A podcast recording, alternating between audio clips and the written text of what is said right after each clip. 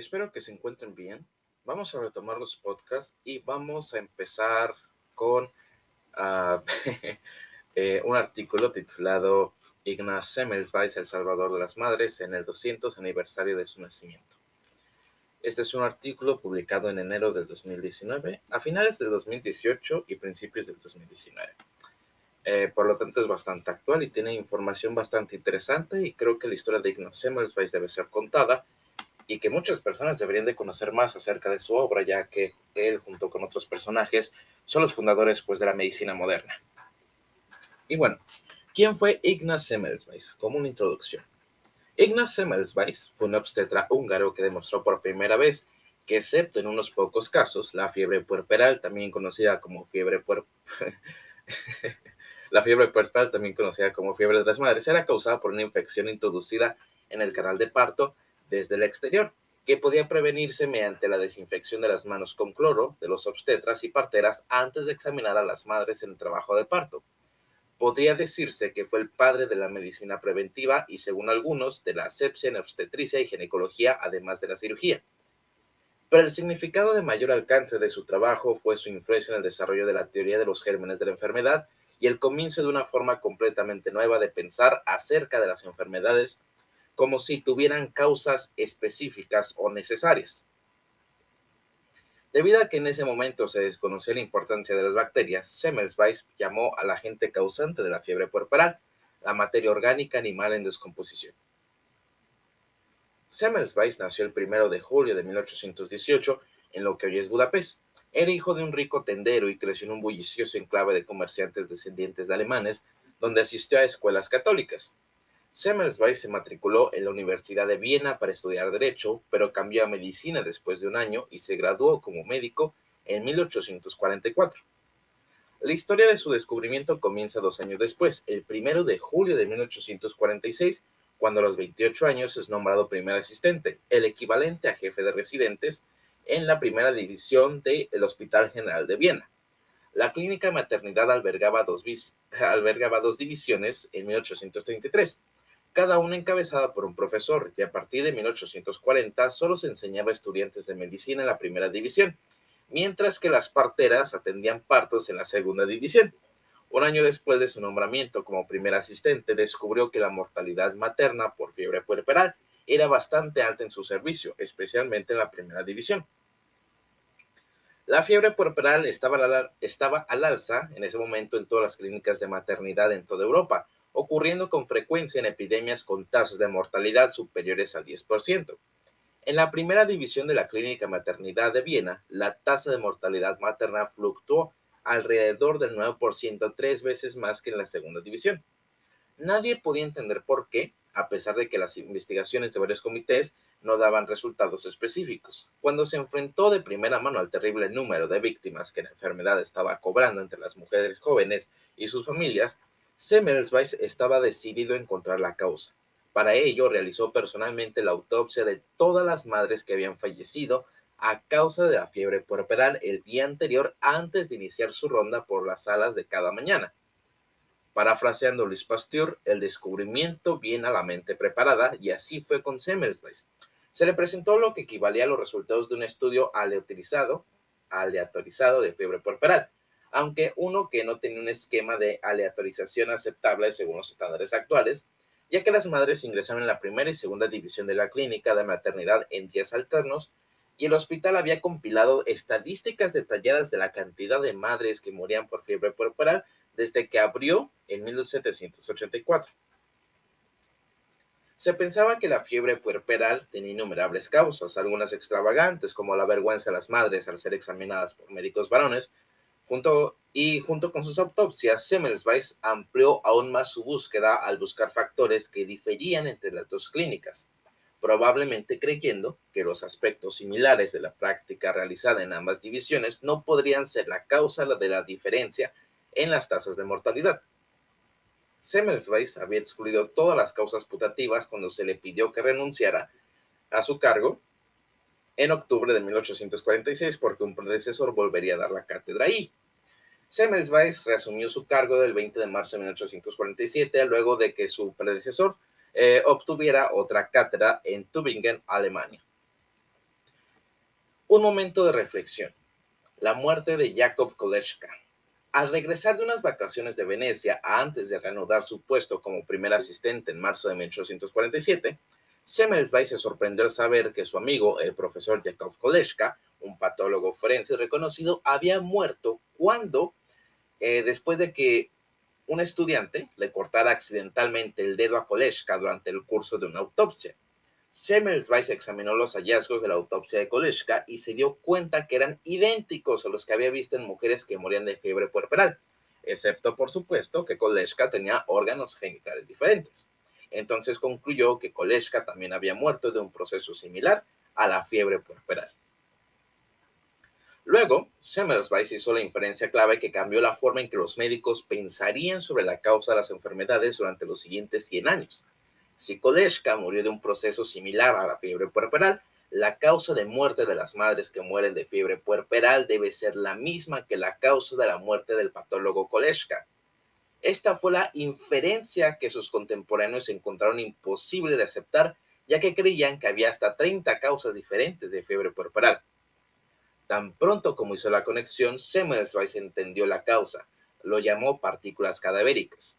Estas partículas fueron introducidas en el torrente sanguíneo de Koleschka por el corte de su dedo durante la autopsia. Del mismo modo, las partículas se introducían en el canal de parto de las madres a través de las manos de sus asistentes, quienes habían realizado autopsias previas a los exámenes, que en aquella época se hacía sin guantes.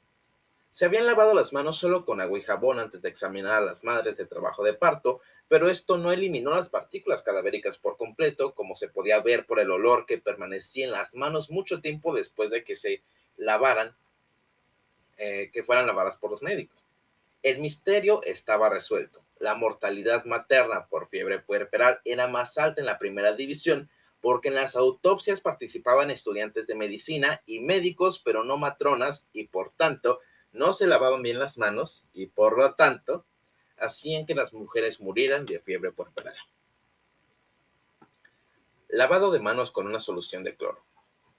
Después de experimentar con varias soluciones, Semmelweis determinó que una solución de cloro era la más eficaz para eliminar el olor característico que permanecía en sus manos después de realizar una autopsia y en mayo de 1847 obtuvo permiso de su jefe para implementar el lavado de manos con cloro antes de que los pacientes fueran atendidos y que fueran examinadas en la sala de partos. Se requirió que el personal se desinfectara las manos antes de ingresar a la sala de partos. Una vez en la sala de partos podían lavarse las manos con agua y jabón entre exámenes de cada paciente. Los resultados fueron espectaculares. En comparación con el periodo anterior a la introducción del lavado de manos con la solución de cloro, la mortalidad materna por fiebre puerperal los, eh, durante los siguientes tres meses, de junio a agosto de 1847, cayó del 7.8% al 1.8%. Sin embargo, la tasa se disparó nuevamente en octubre cuando 12 madres, es decir, el 5.2%, fallecieron a causa de la enfermedad y nuevamente en noviembre cuando fallecieron 11 mujeres más. Semmelweis rastreó la fuente de la infección en octubre hasta una mujer que tenía un carcinoma medular del útero, purulento y a partir de entonces exigió que los asistentes se lavaran las manos con una solución de cloro entre cada paciente examinada y no solo cuando los asistentes ingresaron por primera vez en la sala de trabajo. Luego rastreó la infección en noviembre por, eh, hasta una paciente que tenía una secreción purulenta por una infección en la rodilla. Como los asistentes estaban lavando las manos con la solución de cloro antes de los exámenes de cada paciente, concluyó que estos casos debían aislarse porque contaminaban el ambiente, como se notaba por el mal olor que impregnaba la sala. Por lo tanto, Semmelweis rápidamente se dio cuenta de que la causa de la fiebre puerperal podría ser cualquier fuente de materia orgánica animal en descomposición. Estimó que el sitio de infección era el propio canal de parto en aproximadamente el 1% de tales casos, secundaria a un traumatismo en el parto o una retención de la placenta llamó estos casos de autoinfección y los consideró no prevenibles mediante lavado de manos o el aislamiento. En 1848, después de que se implementó su profilaxis completa, la mortalidad materna por fiebre puerperal en la primera división cayó al 1.27%, menos que la tasa de la segunda división.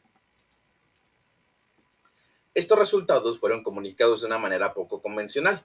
Los resultados preliminares se informaron en una editorial en el Diario de la Sociedad Médica de Viena en diciembre de 1847 y nuevamente en abril de 1848 y se invitó a los directores de las clínicas de maternidad de toda Europa en confirmar o refutar los resultados. Semmelweis y los médicos que visitaron su departamento también escribieron a los directores de las clínicas de maternidad de toda Europa solicitando sus respuestas. Con algunas excepciones notables, estas respuestas fueron negativas. Se plantearon varias objeciones y posteriormente se ofrecieron numerosas razones para el rechazo de la doctrina de Semmelweis de que la fiebre puerperal era una infección causada casi siempre por la introducción de un agente externo en el canal de parto, que podía prevenirse lavándose las manos con una solución de cloro. Obviamente, esto es actualmente ilógico.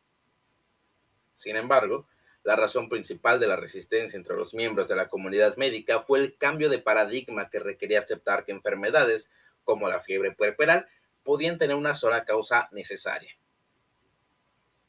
Este cambio fundamental tendría que esperar al descubrimiento de las bacterias como una causa de infección y por lo tanto a que se reconociera que las enfermedades tenían causas específicas. De Viena, volver a Budapest. El nombramiento de Semmelweis como primer asistente de Viena no se prorrogó y su nombramiento como asistente privado en el hospital no le habría permitido continuar con su investigación, por lo que regresó a Budapest en octubre de 1850. Las condiciones allí eran sombrías tras la derrota de Hungría en la guerra de independencia contra Austria. Semmelweis aceptó un puesto no remunerado como jefe de obstetricia y ginecología en el Hospital de San Rocus, cargo que ocupó durante seis años. Debido a sus esfuerzos en el periodo de 1851 a 1857, la tasa general de mortalidad materna por fiebre puerperal en el hospital fue del 0.85%, las tasas de mortalidad materna por fiebre puerperal en Praga y Viena durante el mismo periodo fueron del 10 al 15% respectivamente.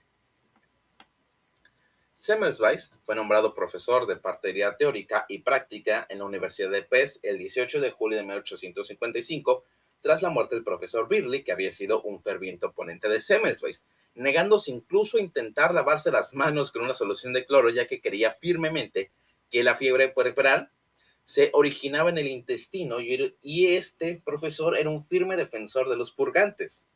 Las condiciones en la clínica materna de la universidad eran malas y la fiebre puerperal era rampante. Semmelweis se enfrentó a innumerables obstáculos y tuvo que luchar constantemente con la administración y las autoridades por elementos básicos como ropa de cama y servicios de lavandería, pero finalmente logró trasladar la clínica a una nueva instalación. A pesar de todas las adversidades que enfrentó, Semmelweis logró reducir la mortalidad materna por fiebre puerperal al 0.39% durante su primer año como profesor. Bastante interesante, si me lo preguntan. Publicación de la doctrina y etiología, concepto y profilaxis de la fiebre puerperal. En la revista Semanario Médico Húngaro, establecida en 1857 por Lajos Muskorowski, otro icono húngaro de la historia médica, y gracias a su aliento durante ese año y el siguiente, Semmelweis publicó por primera vez sus hallazgos sobre la fiebre puerperal.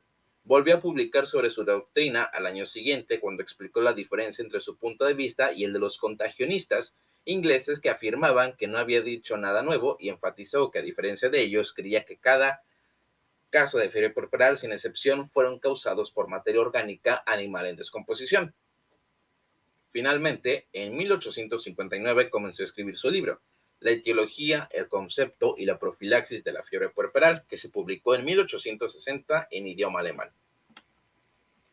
Resistencia inicial y eventual aceptación de la doctrina de Semmelweis. Semmelweis envió copias de su libro a destacados obstetras de toda Europa y de nuevo con algunas excepciones notables. Las respuestas fueron casi uniformemente negativas como lo habían sido cuando anunció sus hallazgos por primera vez se enfrentó a la feroz oposición de algunos de los médicos más destacados de Europa, como Rudolf Virchow y Friedrich Scansoni von Lichtenfels, quienes tenían puntos de vista diferentes sobre las causas de la fiebre puerperal. El célebre patólogo Virchow, por ejemplo, pensaba que la causa principal de la fiebre puerperal eran las contracciones uterinas inadecuadas que provocaban trombosis en los, en los vasos de la zona del útero y que estos trombos se transformaban en fiebre puerperal también atribuyó las causas a las condiciones atmosféricas y a las condiciones psicológicas de la madre. Sin embargo, la doctrina de Semmelweis ganó aceptación lentamente incluso si muchos de los que la adoptaron adoptaron la desinfección profiláctica de manos con cloro se negaban a admitirlo. En 1864, por ejemplo, Virchow declaró en una conferencia, reconozco el mérito de la Escuela de Viena y más específicamente el de Semmelweis. Incluso Scansoni, que había atacado implacablemente a Semmelweis personalmente, reconoció en 1867 cuando escribió en la cuarta edición de su libro de texto. Es a la inalcanzable investigación de los últimos 10 años a la que estamos en deuda por el hecho de que la fiebre puerperal ahora sea considerada casi unánimemente como una enfermedad infecciosa. Además, no podemos ni dejaremos de mencionar el hecho de que por su inquieto y esfuerzos abnegados en ese campo, Semmelweis ha prestado un gran servicio a las mujeres en nuestros hospitales. Lamentablemente, Semmelweis no vivió para ver triunfar su doctrina, ya que murió el 13 de agosto de 1865 a la edad de 47 años en un manicomio. Los documentos originales de la autopsia descubiertos recientemente han revelado tristemente que con toda probabilidad Semmelweis fue golpeado por sus asistentes cuando luchaba por escapar y murió de una sepsis generalizada causada por sus heridas infectadas. La causa subyacente del trastorno mental que motivó su ingreso que motivó su ingreso al hospital psiquiátrico ha sido y sin duda seguirá siendo debatida. Pero en cuanto a la brillantez, la originalidad, la dedicación a sus pacientes y el legado de Semmelweis, nunca puede haber ninguna disputa que es definitivamente el salvador de las madres. Muy bien, aquí termina este episodio. Espero que les haya gustado y que ahora sepan un poco más de la obra e historia de Ignaz Semmelweis y que lo reconozcan como lo que es un verdadero héroe y destacado médico.